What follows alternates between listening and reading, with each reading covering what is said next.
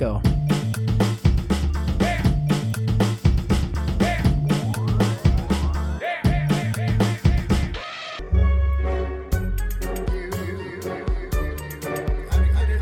Bom dia, boa tarde, boa noite, Planeta Galáxia. Mais um Obsessões no ar. Eu sou o Vitor, estou com Leandro e Fernando. E hoje estamos, né, na Sexta-feira Santa. Estamos numa, no fim de semana da Páscoa. Então estamos hoje aqui para falar de um filme muito emblemático para essa data para os cristãos, que é a Páscoa. É, a morte e a ressurreição de Cristo. Vamos falar de A Paixão de Cristo, um filme divisivo, um filme polêmico, do diretor Mel Gibson. Antes de eu fazer uma introdução maior, eu vou chamar o Fernando para ler a sinopse. Por favor, Fernandinho. Muito bem, senhores. A Paixão de Cristo, cuja sinopse é o seguinte: A história acompanha as últimas horas de Cristo. Após ser traído por Judas, o filho de Maria, é, é preso e levado para ser julgado por Pôncio Pilatos. Sem conseguir encontrar um motivo para sua condenação, ele sofre com a pressão popular, que pede a crucificação de Jesus. Indicado a três Oscars, incluindo de melhor fotografia, A Paixão de Cristo, de Mel Gibson. então, é, hoje não dá para falar que tem spoiler, gente. A história mais contada do livro mais vendido, que é a Bíblia, o que a gente pode falar sobre A Paixão de Cristo do Mel Gibson é que é um filme que ele subverte, de alguma forma, toda a lógica dos filmes sobre Jesus que foram feitos anteriormente. Muito mais pelo choque de realismo da violência. É um filme super violento, é um filme muito pesado, é um filme que, na época do lançamento, eu lembro de ter visto no cinema, ele saía em choque, as pessoas saíam em silêncio, parecia um enterro mesmo sem fazer nenhuma referência à crucificação, é, parecia um enterro no silêncio mesmo. E a gente tem uma coisa diferente, que é um filme falado todo em aramaico, hebraico, latim, italiano, é, então remetendo exatamente ao que era falado na época. Tem personagens e atores que não são muito famosos, tirando a Monica Bellucci. Então, o Mel Gibson ele conseguiu re reconstruir uma história tão grandiosa uma história tão marcante e tão conhecida. Trouxe esse olhar dele sobre as 12 últimas horas de Cristo. Então, sem entrar ainda muito nessa parte sobre a história de Cristo, aqui a gente vai falar sobre o filme e também vai contar os motivos, a gente também não vai ficar aqui entrando muito na, no, no mérito da religião, Vamos tentar, pelo menos, tá? Mas se entrar também, relevem, porque é difícil não falar sobre quando a gente fala sobre o enredo do filme. Então, eu queria perguntar para o Fernandinho mesmo. Ele leu a sinopse. Queria primeiro perguntar se a sinopse conduz bem o que é o filme. E segundo, o que você achou de A Paixão de Cristo, meu amigo? Você acha que há um exagero ou há um realismo exposto na tela? Bom, meninos, é, a primeira vez que eu assisti, eu saí horrorizado assistindo cinema ainda, fiquei malzão uns dois, três dias tal. E acho que a sinopse não chega nem perto daí disso, por causa, sobretudo, da violência, né? A sinopse é um negócio bastante mais frio. Se você ler a sinopse, você vai assistir o filme achando que é um filme mais tranquilo, assim. Mas ele não deixa entender o que está dentro do filme. Eu acho que o filme é muito bem feito, um filme bem conduzido mesmo. Uh, acho todos os personagens bastante convincentes. Acho a reconstrução histórica muito boa. O fato de ser falado na língua da época é um negócio muito genial. Mas essa história a gente conhecia já. Só que ver ela com tanto sangue assim é um pouco pesado pra gente, eu acho. Pra mim me bateu muito, muito forte isso. Mas eu não consegui parar de ver, sabe? Eu fui numa vista só e aguentei. Achei meio foda, assim, sabe? Porque tem várias formas de você contar essa história. O Mel Gibson pegou, escolheu assim uma coisa bem, ele quis mostrar o lado violento de como poderia ter sido essa narrativa, sabe? Eu não sei se isso é bom ou ruim, mas me causa, causa um certo estranhamento, talvez. Não passei pelo filme tranquilo, tá ligado? E depois fiquei refletindo, assim. Não tenho muito o que falar. Eu sempre venho aqui ouvir vocês, vocês sabem. Eu não acho o filme horrível, não. Acho o filme legal, acho o filme bom, mas com esse problema para mim, assim. Eu não sei se eu veria ele de novo se precisasse, sabe? Acho que porque eu, eu, eu exauri o filme todo dessa vez que eu vi, assim. É, não, não, não teria vontade de ver outra vez, não. Assim. Você lê, o que, que você achou? Vocês exploraram aí uns, uns temas legais, começaram a explorar um, umas partes interessantes. Primeiro, a respeito da, da história, né, da paixão de Cristo. E o, o Vitor falou que esse filme é divisivo. Eu acho que sim, porque a Paixão de Cristo ela já foi assim representada nas artes de nossa milhões de maneiras. Eu ia falar milhares, mas estou chutando milhões. Eu não sei se, os, se quem está ouvindo já frequentou a Igreja Católica ou nós mesmos, né? Eu acho que em toda a Igreja Católica ou em quase todas você tem os quadros da os quadros da crucificação, né? desse caminho que Jesus fez e, a, e as vezes que a cruz caiu. A Via Crucis, Lê. Via Crucis, essa é a palavra, em latim, obrigado. Tem o Via Crucis lá retratado. Isso já foi feito por N artistas. Se você for pensar, uma das esculturas mais famosas do mundo, que é a Pietà do Michelangelo, ela retrata uma passagem da, dessa Via Crucis, né? O, o final ali, de quem vai, vai acolher aquele corpo. Pietá é uma das imagens que está no inconsciente de muita gente. Todo mundo sente, olha para aquilo e sofre ao ver uma mãe com aquela expressão com um filho morto no, nos braços, né? É, é uma coisa que em si ela já pesa. Né? A gente está falando de uma de uma condenação injusta e, e a gente está falando da, dessa ideia do, do sacrifício sacrifício pela humanidade. Acredito que os católicos, mas também alguns cristãos devem entender isso, e por isso que na missa tem a hora de comunhão, para fazer uma menção a esse, a esse evento, chamar de evento. É, é, é, muito curioso, eu fico escolhendo as palavras e tentando não falar da, da religião, mas falar da história. E é um filme realmente assim de extrema violência. O que é mais assustador é saber que aquilo estava dentro das pessoas quando a gente externa a nossa violência, o que, que a gente vira? Né? Enquanto tem coesão social, tudo bem, né? Mas quando a gente acha um, um bode expiatório, quando a gente tem a possibilidade de externar essa violência, essa violência ser justificada por uma multidão ou por um bando, o que, que nós viramos assim? É, é um pouco, acho que também uma das, uma das faces ali que o, que o Mel Gibson mostra, de que a gente tem essa crueldade. Eu acho que em alguns momentos há um certo exagero. Para mim, não fica tão crível, por exemplo, os soldados rirem o tempo todo. Eu acho que em algum momento naquela história teve alguns que caíram em si, mas é, é uma, uma percepção minha. E é uma escolha dele para reforçar aquela ideia do, do sadismo, né? de que o ser humano gosta de ver outro sofrer. Então, essa coisa chama atenção. Mas dessa vez eu vi o filme com muito menos enjoo, por assim dizer, porque eu me fixei nos quadros em que não havia violência, mas havia o contrário, e que são bastante evidenciados o tempo todo. Então, assim, a compaixão apareceu ali também. Sabe, a outra face da humanidade também apareceu. Ela, ela não teve força para impedir com que aquilo acontecesse, mas ela estava ali. A compaixão estava ali, a piedade estava ali, o cair em si estava ali, porque alguns, uh, alguns personagens da história, e eu tô, usando o filme mesmo como referência, não tenho, não tenho know-how nem conhecimento para falar teologicamente, porque eu sei que, que é, uma, é uma coisa ficcionada, né? muitas pessoas vão assim discordar muito de algumas questões ali. A questão do, do Simão, por exemplo. Talvez ali algumas religiões vão dizer, ah, estão hipervalorizando o Simão. É a pessoa que estava lá no, no, no, meio da Via Crucis e quando Jesus não pode mais, não tem mais força para carregar, no filme, o Simão é obrigado pelos soldados a ajudar Jesus a levar a cruz até lá em cima, né?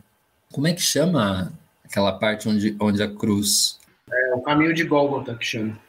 Então, por exemplo, tem um. Voltando nessa coisa da compaixão, né? Tem uma mãe ali tem uma Maria Madalena ali, tem um Pilatos, que em algum momento ele está ali muito humanizado, humanizado no bom sentido, né? A gente fala humanizado sempre achando que o humano é bom, né? Ou remete à bondade, né? O humano é um pacote que não é só bom, né? Mas tem, vamos dizer assim, tem uma boa humanidade ali, tem uma, como é o nome dela? Verônica, né? Que enxuga o rosto de Jesus, né? E, e oferece água. Ela tenta, mas, mas não deixa. Então eu fiquei muito colado nesses gestos assim de, de alívio e que são o alívio do filme. São as horas em que você pensa que tem jeito, né? É aquela história assim, não são todos, né? Nunca são todos. E no filme são os momentos em que você não vê sangue, vamos dizer assim. Não é o sanguinário. Então, da primeira vez, eu prestei muita atenção na carnificina.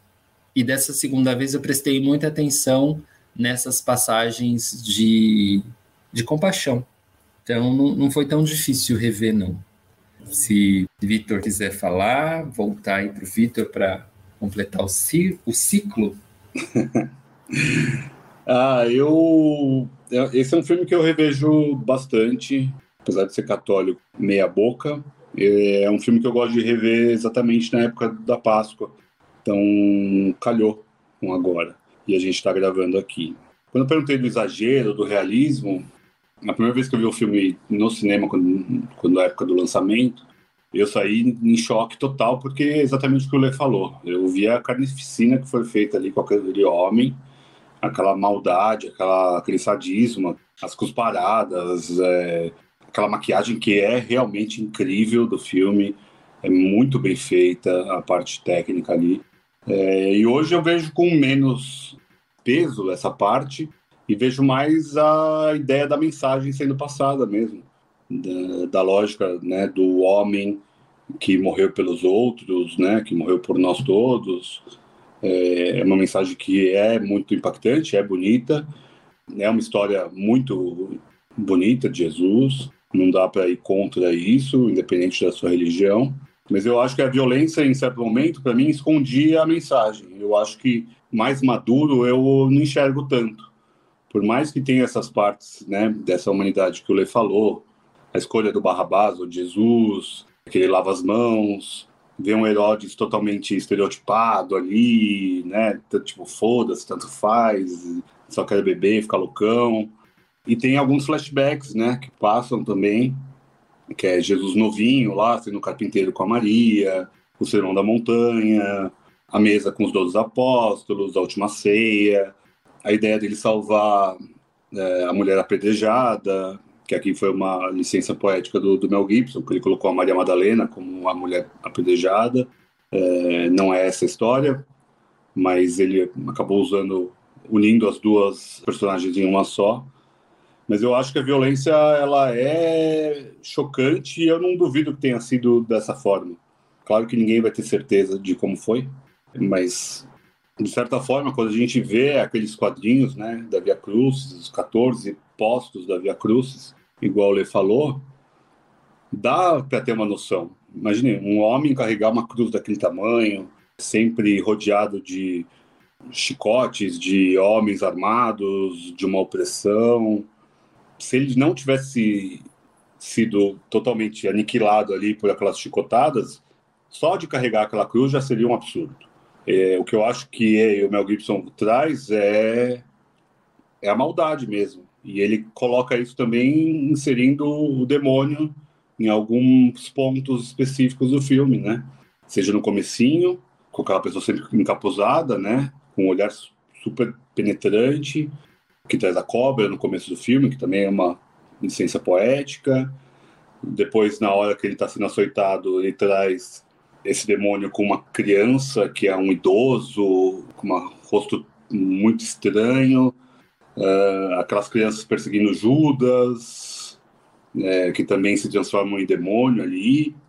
Então, eu, eu acho é, esses pontos de trazer a figura endemoniada ou a tentação do demônio, né, é, muito impactantes também, porque não é aquela coisa né, do tridente, do, do chifrinho, ele traz uma forma seca, né? Sombria, bem impactante visualmente. Eu acho que o filme visualmente é muito incrível. Eu acho que as locações são grandiosas, a atuação de Incaviso é incrível do filme, da Maria Madalena também é muito boa, da Maria também é muito boa. Até do próprio Barrabás, que parece só numa vez ali, ele tem uma troca de olhares na hora que ele é escolhido, que parece que ele, ele percebe que é uma figura diferente que está ali. Então, eu, eu gosto muito do filme como mensagem e como filme. Eu acho que como filme é realmente grandioso, é um filme grandioso. O Mel Gibson está gravando já uma sequência para o filme, que é a Ressurreição, com o próprio Jim Caviezel. É, já tem sido falado há bastante tempo já essa produção, está sendo, tá sendo bem prolongada essa, esse retorno. É, mas agora parece que está realmente já em vias de ser gravado. E a previsão é ser tão grandioso quanto. A ideia é trazer Jesus é, indo até o inferno e voltando, alguma coisa do tipo, mas ainda não tem muito enredo sobre o que será. O Lê falou um pouquinho, eu queria ouvir o Fê. O que, que você acha que aconteceria hoje, Jesus estando aqui, meu amigo? Caralho! Joguei, ó, joguei a bomba e vou sair andando. Ai, cara, vi que pergunta difícil. Eu não sei se a gente evoluiu muito, não. É, é, é meio que isso que o Lê falou, assim, sabe? Deixadas as coisas sem amarras, criado um clamor público para executar uma pessoa, aquela ideia de linchamento, né? Ninguém ali ouviu a razão, né? Tava todo mundo ouvindo o cara que tinha um cara aquele cara que queria o Jesus morto, né? Como é que era o nome daquele cara? Aquele personagem é muito emblemático, embora eu nem lembre o nome dele, assim. Do que ficava sempre querendo que ele fosse julgado, é isso?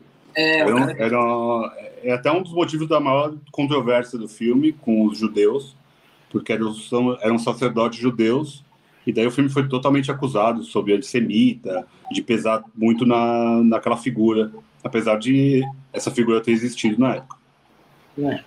Então aí fica a ideia, né, de que, tipo, tá, ele existiu de verdade. Pode ter carregado nas tintas, mas o cara tava lá. Poucas pessoas se colocaram no lugar, tipo, do outro, né? Todo mundo queria ver sangue mesmo. Eu acho que ali o sadismo público, o sadismo popular, tipo, alcançou um nível foda. Eu não sei se hoje em dia seria diferente. Acho que, tipo, aquele espancamento em praça pública não haveria, mas existem outras formas de espancamento atualmente também, né? Não precisa necessariamente ser público e físico. Tá? Existem outras formas de linchamento. Não sei, cara, não sei dizer o que aconteceria hoje. Tenho... Nossa, achei muito difícil a questão. Lê, o que, que, você acha desse negócio do Victor aí, de ele fazer esse bagulho e ficar fumando na guilha dele como se fosse uma pergunta fácil para todo mundo? Só para a pessoa, ah, vamos falar um pouquinho sobre isso. Porra, é, mas é, é interessante a provocação e eu acho que ela não tem resposta mesmo. Não é para responder, mas vai muito da sensação. O que, o que eu sinto é que aqueles personagens que estavam ali, assim, na sua composição, eles existem nos dias atuais. Você consegue identificar. Você consegue identificar aquela multidão, sabe? Dentro de, de algumas multidões que você vê aí mundo afora você consegue identificar o traidor, né? Aquela pessoa que, que se vende, se vende por 30 moedas de ouro e também se arrepende depois, né? Depois que vê. E aí isso é, isso é justificado pela inocência, pela ingenuidade? Não, não sei. Você vê as Marias Madalenas facilmente, as Marias, aquela pessoa que é levada, né? Ela é obrigada, né? o Simão, por exemplo, que não tem uma, uma opinião. Você vê. Deixa eu pensar nos, nos personagens. Você vê um, um, um, Pedro, claro que você vê Pedro. Até, até o. Como é que fala? Como é que é a frase? É linda a frase. Tá, acho que está no Evangelho do, do João, que é que ele fala assim: até o galo cantar ou até o sol raiar, você vai me negar por três vezes. E o Pedro fala: não. E aí você vê o medo no Pedro. Uma das coisas que, que eu acho que é, é bonita dessa versão do, do Mel Gibson, e é bonita geralmente em todas meio que as versões que eu particularmente gosto contando a história de Jesus Cristo, uma passagem do Jesus Cristo. E acho que o Saramago também vai muito bem nisso, né, no Evangelho segundo Jesus Cristo, que é trazer em alguns momentos a humanização de Jesus, assim, um Jesus humano. É, eu não sei se está no Evangelho, mas em algum momento do filme é, você sente que Jesus está um pouco apavorado, porque ele antevê o que vai acontecer. E, e vai saber se ele, dentro dessa. Ele é o filho, né? Fazendo uma referência até teológica, né? Ele não é o pai. Então ele não é onipotente, onisciente, onipresente. Ele é o filho e o filho se fez humano. Né? Ele, ele, ele passou por uma coisa que nós todos passamos, né? Ele passou por uma gestação. Ele foi gerado, ele foi criado. É, é uma das cenas que me chamou a atenção muito da primeira vez e da, da, da segunda vez, que eu acho assim um momento precioso, que ele pegou, que é uma, uma, uma das vezes que o Jesus não consegue é, suportar a cruz, né? E ele cai, e a Maria vai lá para acudir, e aí vem na, na, na, no flashback, na memória dela, que, que ela já levantou ele quando ele era criança, né? É, aquilo é muito forte. Toca num lugar assim que todo mundo sabe qual é. Todo mundo já foi ajudado por uma mãe, né? Quando você tombou assim. Então, é um filme que eu acho que é da, você não passa sem incólume, você não passa sem, sem chorar ou sem se, se surpreender com a violência ou com a compaixão, não sai mexido. Então, por isso ele é um filme bom. Ele é um filme, eu acredito, respeitoso, na minha opinião. Ele não, não tira o, o peso da história, sabe? Às vezes eu acho mais respeitoso colocar um Jesus assim muito muito good vibes assim. Eu acho eu acho isso um pouquinho mais respeitoso do que colocar um, um cara que, que tinha carne, um cara que, que sofreu na pele. E outra coisa que é, que, é, que é bonita da história é essa coisa da transmutação, né? O Vitor falou do diabo passando, né? Da, do diabo segurando uma criança com cara de velho, das crianças ganhando faces do demônio. E isso é uma coisa que. Falei de Saramago, né? mas é uma coisa que quase todas as religiões cristãs elas, elas negam, né? Que é a questão mística, a questão mágica, que é muito interessante de ver na tela, essa, essa questão mágica, essa quem sabe um dia a gente a gente a gente já teve um ensaio sobre a cegueira, né? Feito pelo nosso Vitor Meirelles maravilhoso quem sabe o Vitor Meirelles um dia faça o Evangelho segundo Jesus Cristo. Fernando Meirelles. Fernando Meirelles. Vitor é você. É, não, não tem essa capacidade. O Fernando Meirelles. Quem sabe um dia o Evangelho segundo Jesus Cristo. Seria uma adaptação interessante, pode ser um desastre, como toda adaptação, mas. É... Então eu acho que isso, eu acho que, que aconteceria muito parecido, Fê as emoções seriam parecidas. Eu sinto aquela violência extrema guardada em muitas pessoas que eu cruzo durante o dia no metrô, por exemplo. Sabe? Tô falando sério. Não, falando sério. Falando sério. É, eu acho que desde então, né, dois mil anos atrás, hoje, o mundo carece de delicadeza. Ele carece dessas exceções de uma pessoa que vai lá assim e ela vai contra a multidão num gesto muito delicado, que é tipo dar água. Tá, ela não tá indo contra a multidão, sabe, com um chicote também ou, ou numa ira. Ela tá indo assim com a intenção mais pura, assim, mais delicada, mais sutil, mais até sã. Então, acho que acho que bate bastante o filme. Acho que a minha, a minha, a minha, meu veredito é sim. A gente sabe que é um filme difícil de ser comentado, de a gente comentar e não cair em problematizações sobre o fato, sobre o filme. Mas é, eu tenho uma opinião dividida, porque não tem resposta certa. Eu acho que às vezes seria a mesma coisa, e outras vezes eu acho que Jesus ia ficar lá renegado e jogado no meio da Praça da Sé, sabe? E ninguém ia dar a menor bola para aquele cara. Por um lado, a gente sabe que tem uma evolução de, de religião, religiões mais né, como o islamismo uh, na Ásia, uh, como os evangélicos aqui no Brasil, uh, tem essa, esse crescimento, mas também tem um crescimento gigantesco da parte agnóstica, ateia, ou tipo, tanto faz. Então, eu, eu, vejo pelos dois aspectos. Eu acho que, por uma parte, pode ser que ele fosse igualmente chicoteado, abalroado ali em algum lugar, fosse pego. Mas, por outro lado, eu acho que ele podia ficar ali e ninguém ia dar a menor bola. Eu ia falar, é só um louco. Se um cara desse começa a falar, tipo, no Monte das Oliveiras, sei lá, no Pico do Jaraguá, ia ter lá os seus 100 neguinhos seguindo e ok. Não ia, tipo, incomodar ninguém, deixa o cara lá. Então, eu, eu tenho um pouco das duas visões do que poderia acontecer.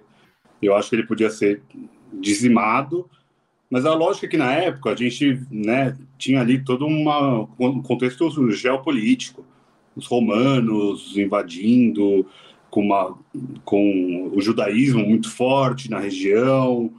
É, então, acho que ali era muito mais um poder ligado à religião, às, às religiões como um todo. Se a gente pegar, sei lá, hoje a Arábia Saudita, é, esse tipo de, de países que ainda são vinculados muito à religião. Sei lá, a parte ocidental do, do planeta não tem essa. Né? Na lógica, são todos países que não têm ligação nenhuma com igreja e tudo mais. É, então eu, eu fico um pouco dividido, talvez de, depende de onde ele viesse. Se ele viesse aqui pro Brasil, ele ia ficar lá suavão, ia pra Bahia lá, tranquilão, pelourinho, tranquilaço. Se ele cai, sei lá, numa Turquia da vida, o Ataturk lá já ia tentar achar o cara e segurar ele na, na porrada. Muito bom. Mas deixa eu falar uma parada uma parada rapidinha. Fala, Lê. Você quer falar? Não, porque hoje é, o Vitor falou, mas eu tenho dúvida de qual seria a mensagem. É, seria a mesma de dois mil anos atrás? Né? É, como é que é? Tem, é o Racionais que fala, né? Se Jesus vier que vem armado. Eu talvez é. não, não concorde exatamente com isso, mas é, qual seria a mensagem? Desse Messias e que mensagem incomodaria os fariseus, né? A ponto de falarem ele é uma ameaça. Porque a gente tem uma imagem de um, de um Jesus pacifista. Eu, pelo menos, formei essa imagem na minha cabeça, né? E talvez não seja. E talvez para um 2022, para um século 21. É que na sei. lógica ele foi pego ali, Lê, porque ele destruiu o templo, né? Então ele foi contra uma, né, um, um símbolo muito forte para os fariseus ali.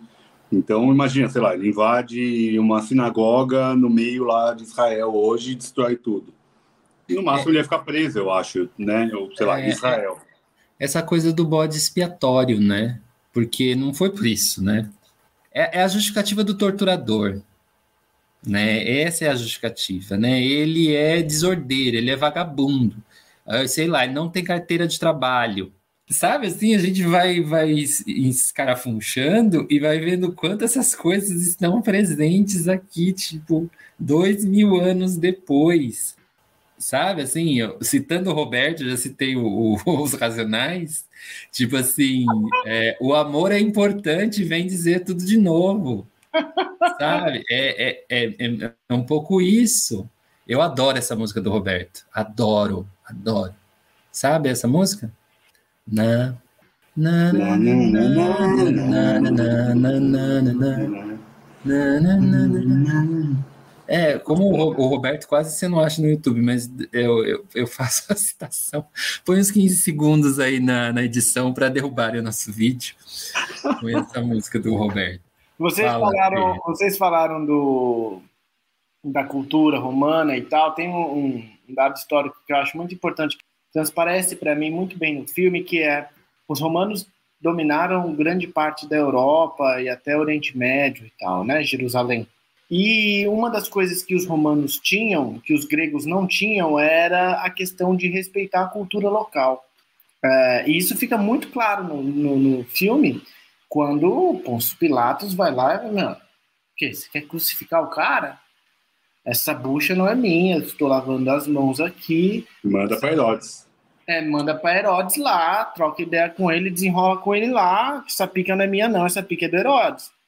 Pôncio falou, né? É, e eu acho isso muito foda. E eu acho que isso é um dos, um dos argumentos que ajudam a explicar a longevidade do Império Romano, respeito à cultura local, sabe? Isso é muito forte. Eles nunca se quiseram impor nada, é, até até nos momentos mais decisivos lá, se dependesse do Pôncio, talvez a história não teria acontecido da forma que aconteceu. E o Pôncio não porque o Pôncio era cristão, porque tipo Roma não tinha se tornado cristã ainda. Depois da morte de Cristo que Roma adota o catolicismo, o cristianismo para si. Você veja que interessante também. O Império adotou a religião dos caras que eles mataram, tipo, algum tempo antes, né? Então acho esse elemento histórico bem, bem construído e acho que foi muito próximo da realidade esse dado. Uma outra coisa que eu gosto de pensar no filme é sobre Judas, né? A, a figura do Judas é uma figura muito interessante. O Judas Iscariotes é, eu acho que se você procurar no YouTube você vê vídeos de gente na igreja é, malhando Judas Iscariotes, né? Tipo um boneco, os caras vão lá com um pau e batem nele por ele ter traído Jesus e tal, né? É amanhã, gente, sábado de aleluia. É amanhã que tem que fazer isso com o Judas, hein? Tem que malhar o Judas, amanhã o pessoal malha o Judas. A figura do Judas eu, sempre me chamou muita atenção, porque, veja, foi essa traição que desenrolou tudo, né, na real. Tipo, a traição levou Uh, eu não sei porque Judas fez isso, não tenho, não tenho leitura bíblica para entender. É, e, e se foi assim mesmo. Será que foi grana? Porque, veja, vou problematizar aqui um pouco. Judas não teria. É, não era nem 30 moedas de ouro, não era, era de prata as moedas, tá Tipo, será que não passaram a perna no Judas e ele sem querer deu uma de X9? Porque, mano, ele, ele ficou muito zoado na história, tá ligado? Tipo, Judas, coitado, mano. Se a alma dele sobreviveu, imagina o tanto de mensagem que ele recebe todo dia, sei lá, via, né, Telegram, mano. Deve ser foda. Eu me questiono se foi isso, saca? Ludibriar alguém com dinheiro. Hoje em dia, golpista, vocês viram aí, tem um golpista do Tinder, tem um golpista pra tudo quanto é lado, as pessoas caem, mano. Porque Judas não poderia ter sido. O filme parece que ele foi tentado pelo diabo e tal, e aí acabou caguetando, inclusive depois ficou louco e se matou, se enforcou. Eu não sei, eu tenho, tenho dúvidas quanto a Judas. Outra figura que eu acho muito foda também é o Pedro. Ah, Raul Seixas tem, né, há 10 mil anos atrás, eu vi Pedro negar Cristo por três vezes diante do espelho, né? Só o Raul fazendo essas paradas. E, se eu não me engano, foi o Pedro que foi crucificado de cabeça para baixo. Não é isso? O, um dos apóstolos de Cristo, quando teve a notícia de que seria crucificado, falou: "Oh, graças a Deus, morrerei como meu mestre", né? E aí os romanos tirando sarro falam: "Relaxa, você vai morrer, mas vai morrer diferente". Crucificaram ele e colocaram de cabeça para baixo, né? E esse símbolo da cruz de cabeça para baixo é um símbolo meio diabólico, né? Quando eu, eu dava uns rolês assim, tinha uma galera gótica que usava essa cruz de cabeça para baixo, significando. É Pedro mesmo, viu, Fê? É Pedro mesmo, né? É. É, significando, sei lá, talvez uma ideia de anticristo, uma parada assim e tal. Então, essas figuras históricas, assim, elas funcionam como tipos, né? É que o Leandro falou, mano, eu vejo todo mundo ali, vejo a Maria, Madalena, vejo a mãe, vejo todo mundo, vejo compaixão e vejo essas, essas pessoas também. Vejo Silas Malafaia, inclusive, ali, Saca? Não, não me é difícil ver isso. Não me é difícil mesmo. E outra lembrança que tem também do Deus se vier que vem armado é do Guimarães, né? Que em Grande Sertão Veredas, em algum momento, ele fala: o sertão é onde manda os fortes. Deus mesmo se vier que vem armado. Eu acho que os tipos sociais assim que essa história traz são muito emblemáticos. Diabo também é bem bacana aquele, aquele cara friozão tal, só assistindo a suplício. Mas ao mesmo tempo, a pessoa que mais conseguiu expressar para mim o, o ódio, a perturbação da ordem, né? O, o atiçador da galera. Sacerdote.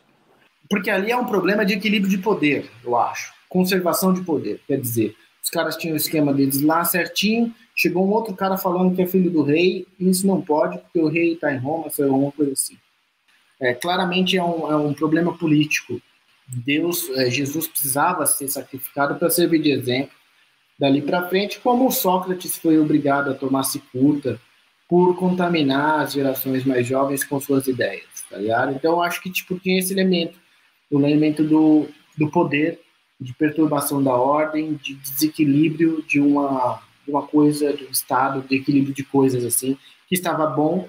Acho que foi o conservadorismo, em, em outras palavras, conservadorismo da época que matou Jesus. E, respondendo à pergunta anterior que eu não consegui responder, talvez em 2022 o conservadorismo também matasse se Jesus estivesse aqui, passando qualquer mensagem. E mais, Fê, digo mais, pensando na invisibilidade que o Vitor falou, talvez a gente mate muitos Jesus, sabe? Todos os dias aí. E a gente mata. A gente mata, porque sabe aquela coisa, são aquelas chagas que salvam a nossa humanidade. Então, fazendo, pensando além, é, aquelas chagas desses Jesus que a gente está matando todo dia, elas salvam a nossa humanidade do jeito que ela é. E aí entra nesse papo aí de novo de conservar, não ter esse desejo de mudança de mundo, que é um desejo muito, parece muito legítimo do cristianismo, né? Mudar o mundo, assim. Só para complementar rapidinho aí, você falou, e, e, a reflexão que você me provocou, Fernando. Você é, é o Fernando é maravilhoso.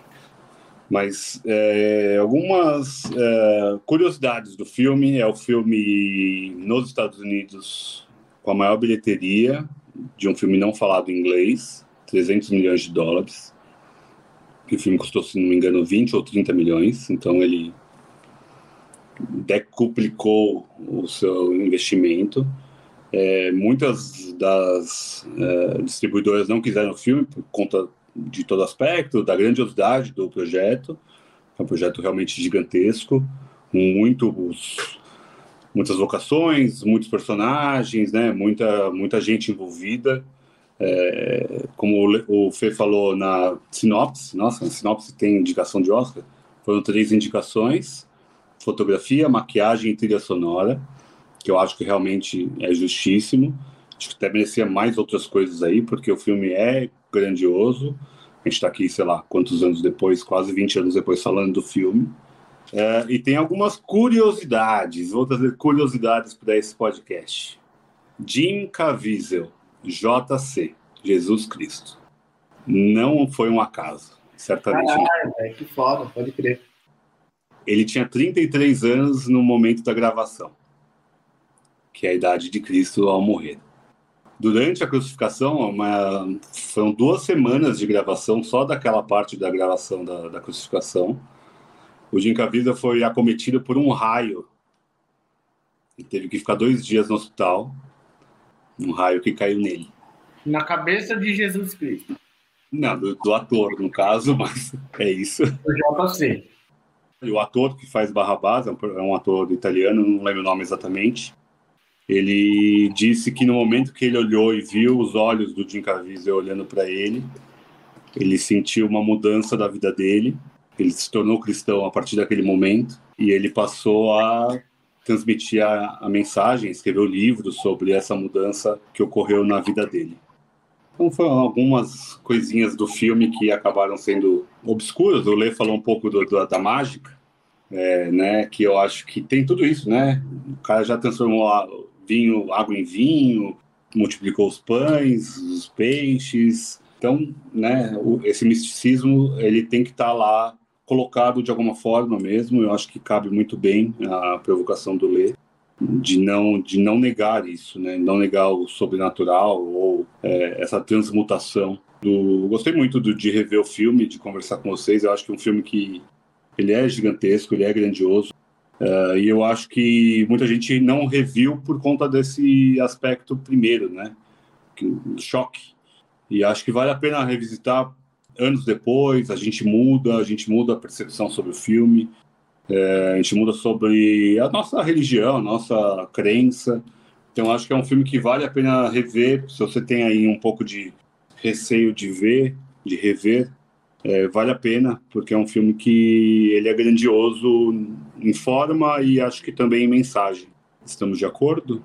Olha, hoje todo mundo concordou que o filme é bom, cara. Eu acho que sim, e eu acho que a mensagem aí de amar os outros, né? É, acho que a mensagem mais forte do mundo, assim.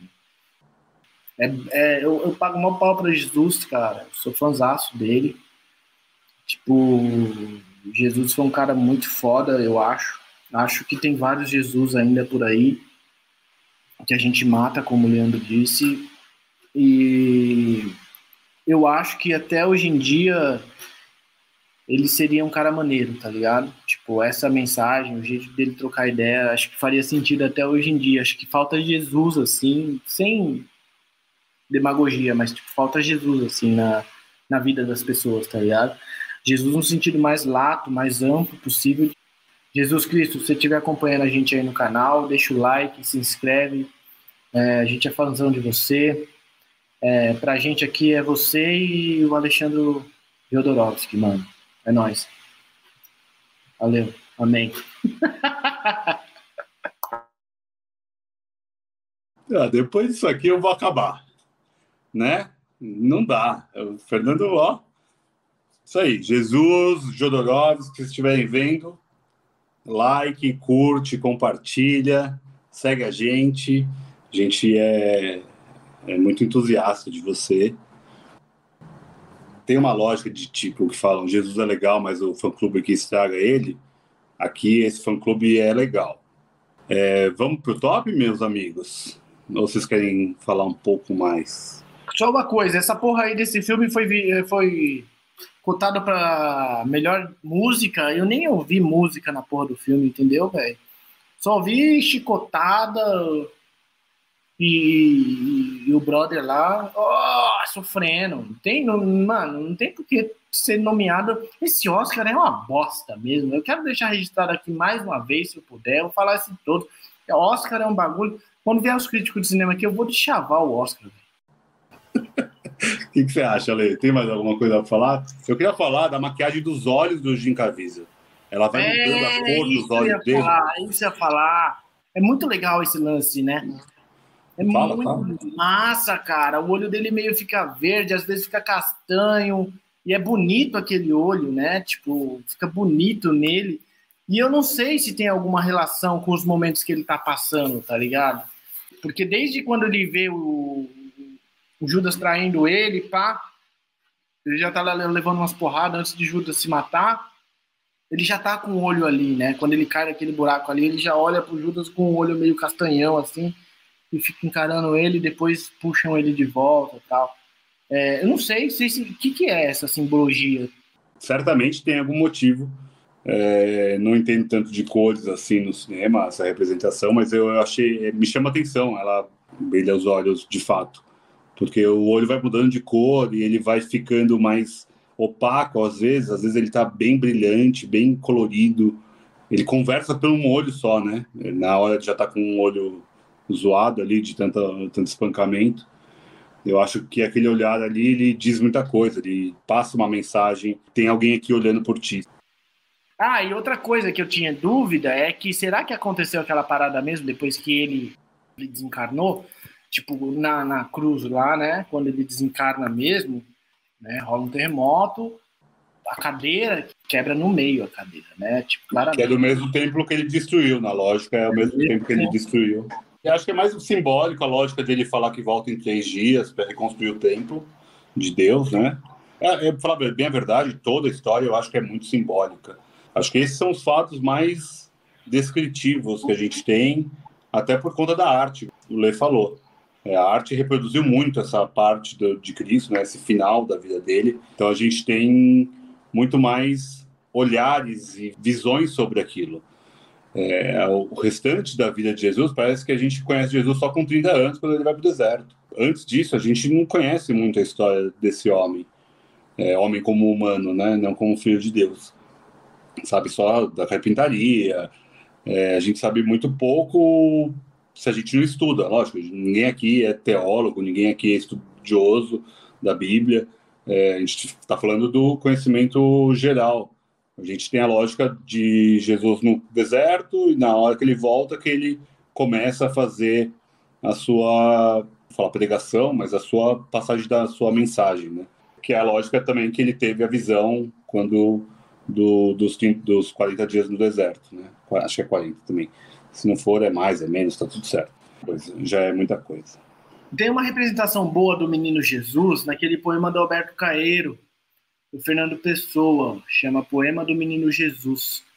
Que ele, ele é, é a melhor imagem que eu tenho de, de, Jesus criança, assim, que era, tipo, ele fala que em um determinado momento Jesus era um, era um menino que gostava de ficar pisando nas poças d'água, levantando a saia das mulheres na rua. É muito bonito aqui. É, é, a única lembrança que eu tenho de Jesus criança, assim. Do resto é tudo de filme. E eu já vi outros filmes em que ele, depois que ele desencarnava, também acontecia um terremoto. Então, por isso que eu perguntei, tá ligado? Esse lance do terremoto, assim, não sei se está na Bíblia ou não, precisaria pesquisar. Mas eu acho muito emblemático e dá um gostinho, tipo assim, né? Quando a gente tá terminando o filme, porra, mano, não vai acontecer nada com esses filhos da puta, tá ligado? Os caras vão voltar pra igreja, tocar o terror de novo, dominar tudo e todos. Vai acontecer porra nenhuma. Os caras, os caras não vão nem ficar com o cu na mão. E aí vem o terremoto.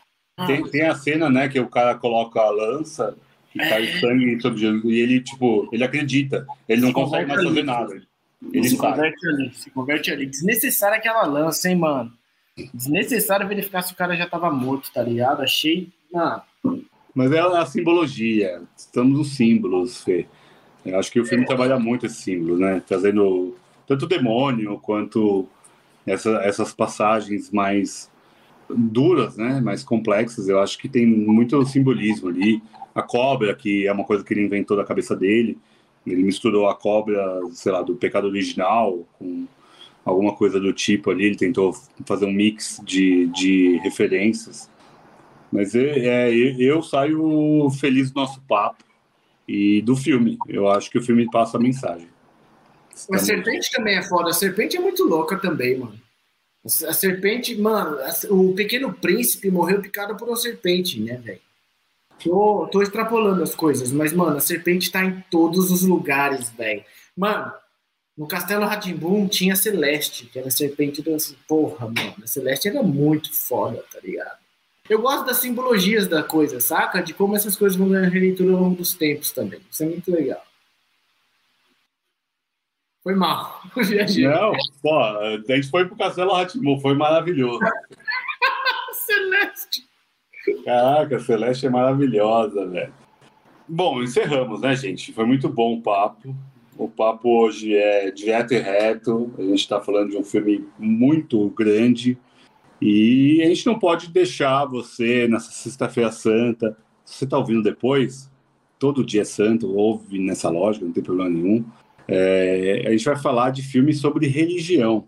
A gente vai trazer esse top nosso aqui de filmes que fala sobre religiosidade, sobre religiões, sobre esses messias, ou sobre qualquer tipo dessa aura que nós estamos falando aqui. Tá? Nós falamos bastante de A Paixão de Cristo, do Mel Gibson, e agora eu quero ouvir o Fernando com dicas para as pessoas verem nesta Sexta-feira Santa e em todos os dias do ano. Beleza, vamos lá. Top 3. Meu top 3 da semana é bom. Eu passei a semana pensando nele, com todo carinho aí para vocês. E eu vou começar com um filme que trata de religião também, só que de forma diferente. É, é O Exorcista. O Exorcista é um filme muito religioso, extremamente católico. Tá no clima, hein, galera? Ó, hoje é dia, hein? é um clássico do cinema e mostra como, como a nossa mentalidade foi criada de forma binária, ela mostra o contrário de Jesus, mostra o capeta entrando na menina, o diabo tomando conta da menina e todas aquelas cenas massas de suco de abacate voando na tela. Tá? É um filme sobre religião porque tem um catolicismo muito forte ali, porque o padre vai lá tirar o tinhoso dentro do corpo da menina. Então, é um filme religioso. Um outro filme que eu gosto muito também chama Covades De 1951, é um clássico, clássico. Isso daqui era para estar tá na lista do Leandro, só que eu falei, não, vou colocar na minha, para deixar ele sem ter o que falar. é um filmaço e conta um pouquinho da história após a morte de Jesus, né? Que é o domínio, como o cristianismo venceu, basicamente. Isto é, de como o Império Romano adota o cristianismo. E tem a, o Nero, no filme, que está interpretado pelo Peter Ustinov, que é um ator britânico muito bom. Ele passa o filme inteiro com uma harpa cantando uma música, e depois que você termina de assistir o filme, uns três dias você fica com aquela música na sua cabeça. E ele olha para Roma pegando fogo. O meu terceiro filme não é novidade, é, na minha concepção é melhor do que este. Jesus Cristo Superstar, claro, não podia faltar na minha lista. Vocês sabem que eu adoro esse filme, eu conheço todas as músicas. Adoro o Judas lá, o Judas Negro, parece o Jimi Hendrix, acho do caralho. Um Jesus bem riponga, é uma galera bem riponga, assim, fazendo. Tem 70 atores no máximo, eles dançam pra caralho. É um musical sobre as 12 últimas horas de Cristo. É como a paixão de Cristo, só que em forma de música, em forma de ópera rock. Essas são minhas três recomendações dessa semana, mano. Excelentes indicações. Trouxe aí um filme de terror no meio. Gostei da ousadia para esses momentos religiosos. Eu vou subverter. Leandro, sua lista, Leandro. Para variar, eu anotei um monte aqui, mas eu posso fazer. Segura, segura a citação depois, vai, da minha. Depois você humilha. Jesus tá humilha o Satanás. Então, eu vou começar com o clássico brasileiro o Pagador de Promessas. 62, a Palma de Ouro em Cannes, primeiro filme da América do Sul a concorrer ao Oscar. Caralho! Filmaço! Que, Leonardo que... Vilar, que é o ator que faz o, o Pagador de Promessas, ele arrasa. O mote do filme, Matheus não veio, mas Matheus gosta quando eu falo mote.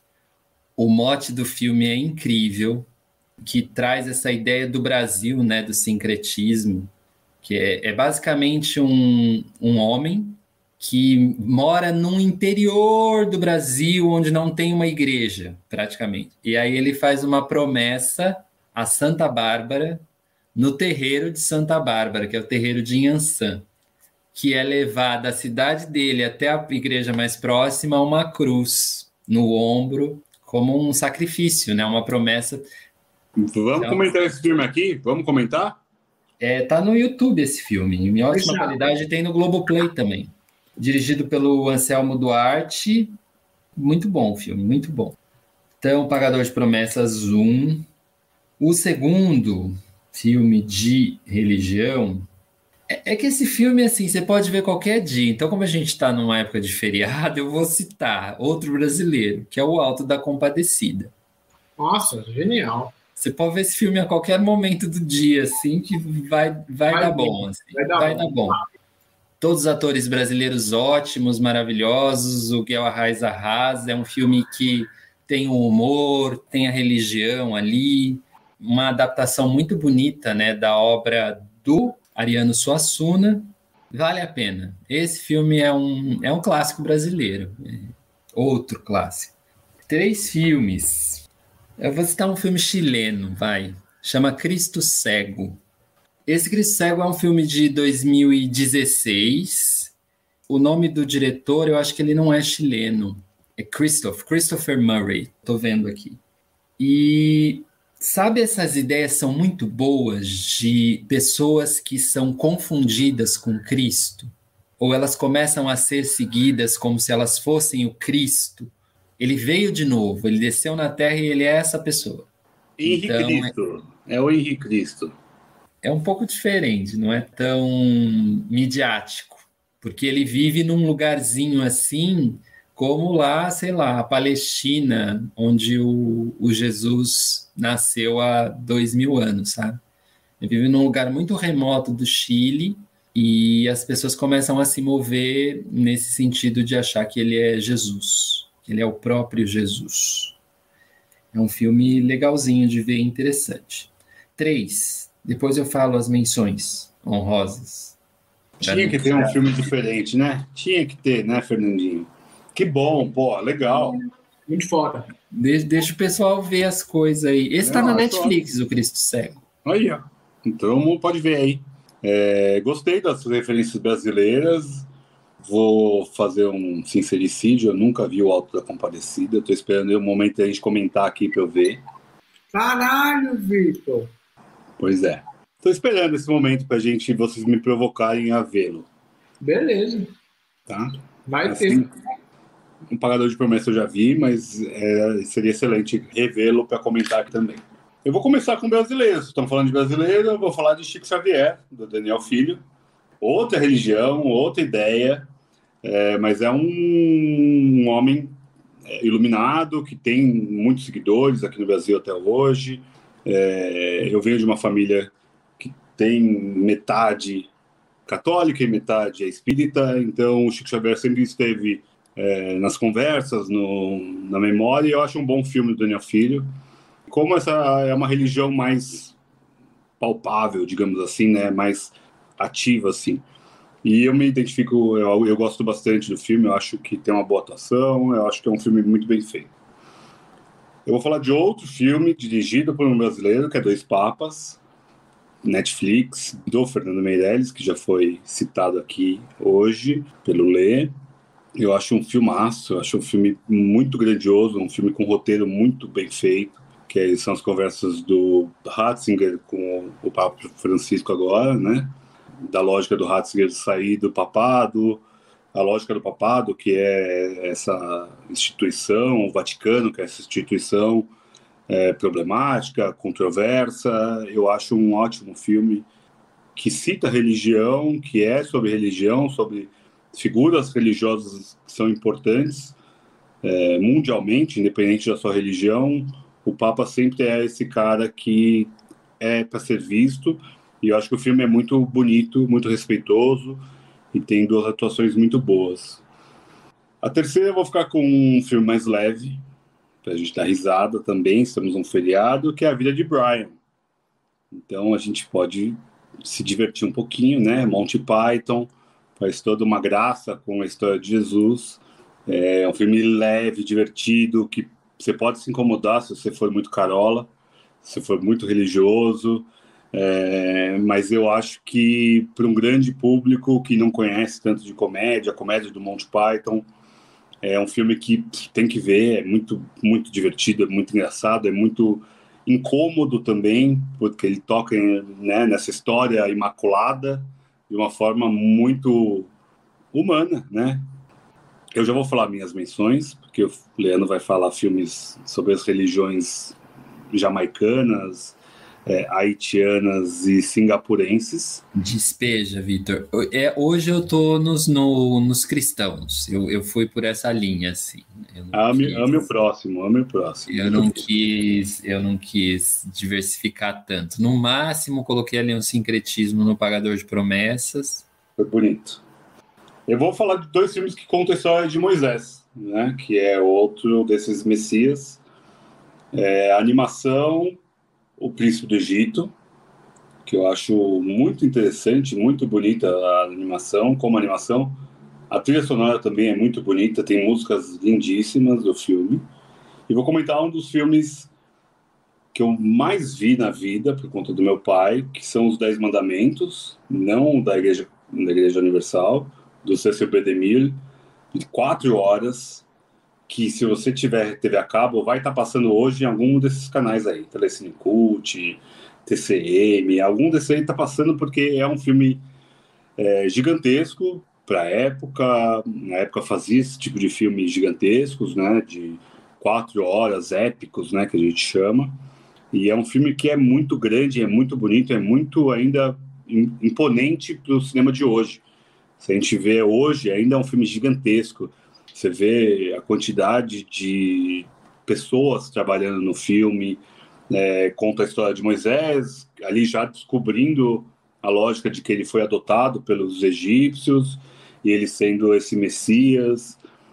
Então tem, tem essa lógica da controvérsia das, das culturas, de ele entender quem é ele mesmo, aquele menino que foi deixado num, num cesto no rio e foi encontrado por essa família que era dos faraós, dos reis do Egito.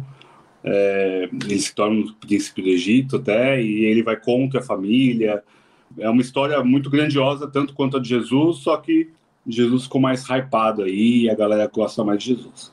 Mas tudo bem, Moisés é legal também. Esses dois filmes são muito legais, eles são complementares, né? Porque os Dez Mandamentos ele já está adulto e o príncipe mostra desde a infância de Moisés e uma animação muito bonita.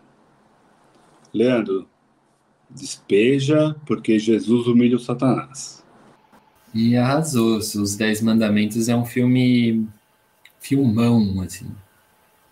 Eu queria citar um filme que eu acho que foi um dos primeiros filmes que eu vi que me trouxe assim uma, uma sensação do que era a Idade Média que é o nome da Rosa, com o nosso queridíssimo, né? O ator que é legal, que é o Sean Connery.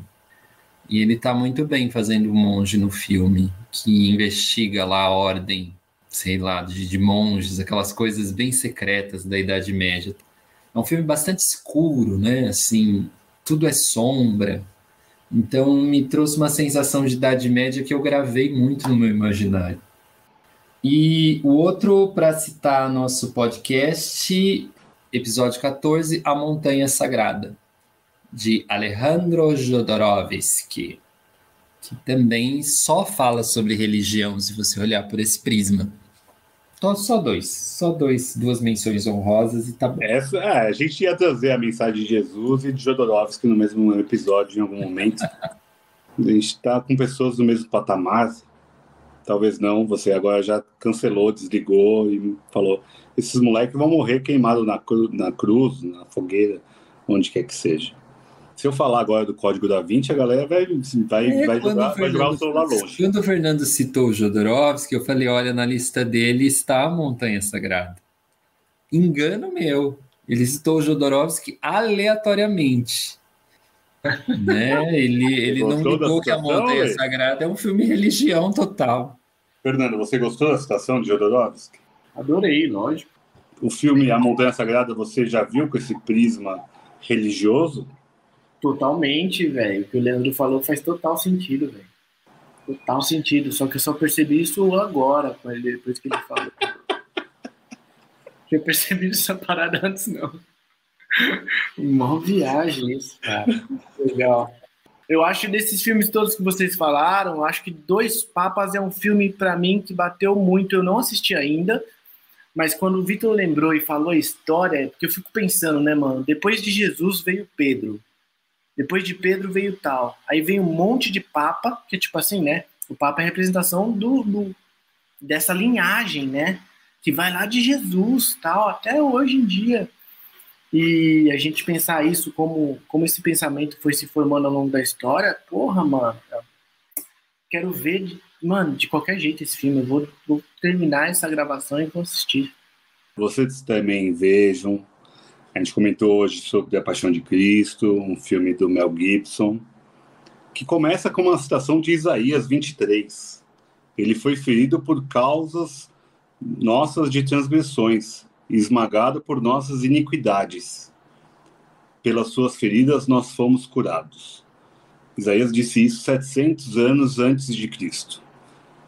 Então estamos aqui dois mil anos, 2022 anos depois de Cristo, comentando esse filme do Mel Gibson, que fala desse profeta que blasfemou o império e foi crucificado e que nos salvou todos.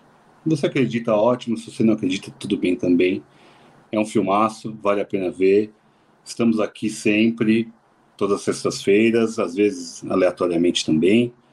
É, somos Obsessões. Muito obrigado, Fernandinho. Vamos nos perdoar. Não sabemos o que fazemos nunca, nem sei o que eu estou fazendo aqui. Leandro, muito obrigado, meu amigo. Amo vocês. Uma ótima Páscoa para vocês, para todo mundo que está ouvindo. E é isso. Sigam a gente nas Obsessões. Jesus já curtiu. O Fê pediu lá no meio, ele já curtiu na hora, compartilhou. A galera lá no céu tá, ó, show, curtindo muito. E é isso aí. Boa Páscoa, aproveitem o feriado. Se você está ouvindo depois, aproveite seu dia, Jesus te ama. Se você não acredita em Jesus, alguém te ama também. A gente te ama. Muito obrigado. Um beijo para todo mundo. Tchau! Valeu, muito bom. Jesus Cristo, Jesus Cristo, Jesus Cristo, eu estou. Mano, esse som é uma paulada, velho. Esse som é muito bom, né? Eu olho pro céu e vejo. Ah, tá bom, né, gente? Sonzeiras. Beijo. É, Todos Estão Surdos é o nome da música do Roberto, que é incrível. Ouça o Roberto também. Se você estiver ouvindo no Natal, vê o especial do Roberto. O Roberto é tipo. Não, não vamos falar do Roberto, né? Mas aqueles cabelos compridos e tal.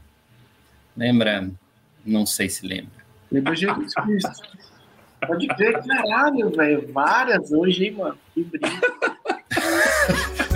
Que triste. Tchau! Tchau.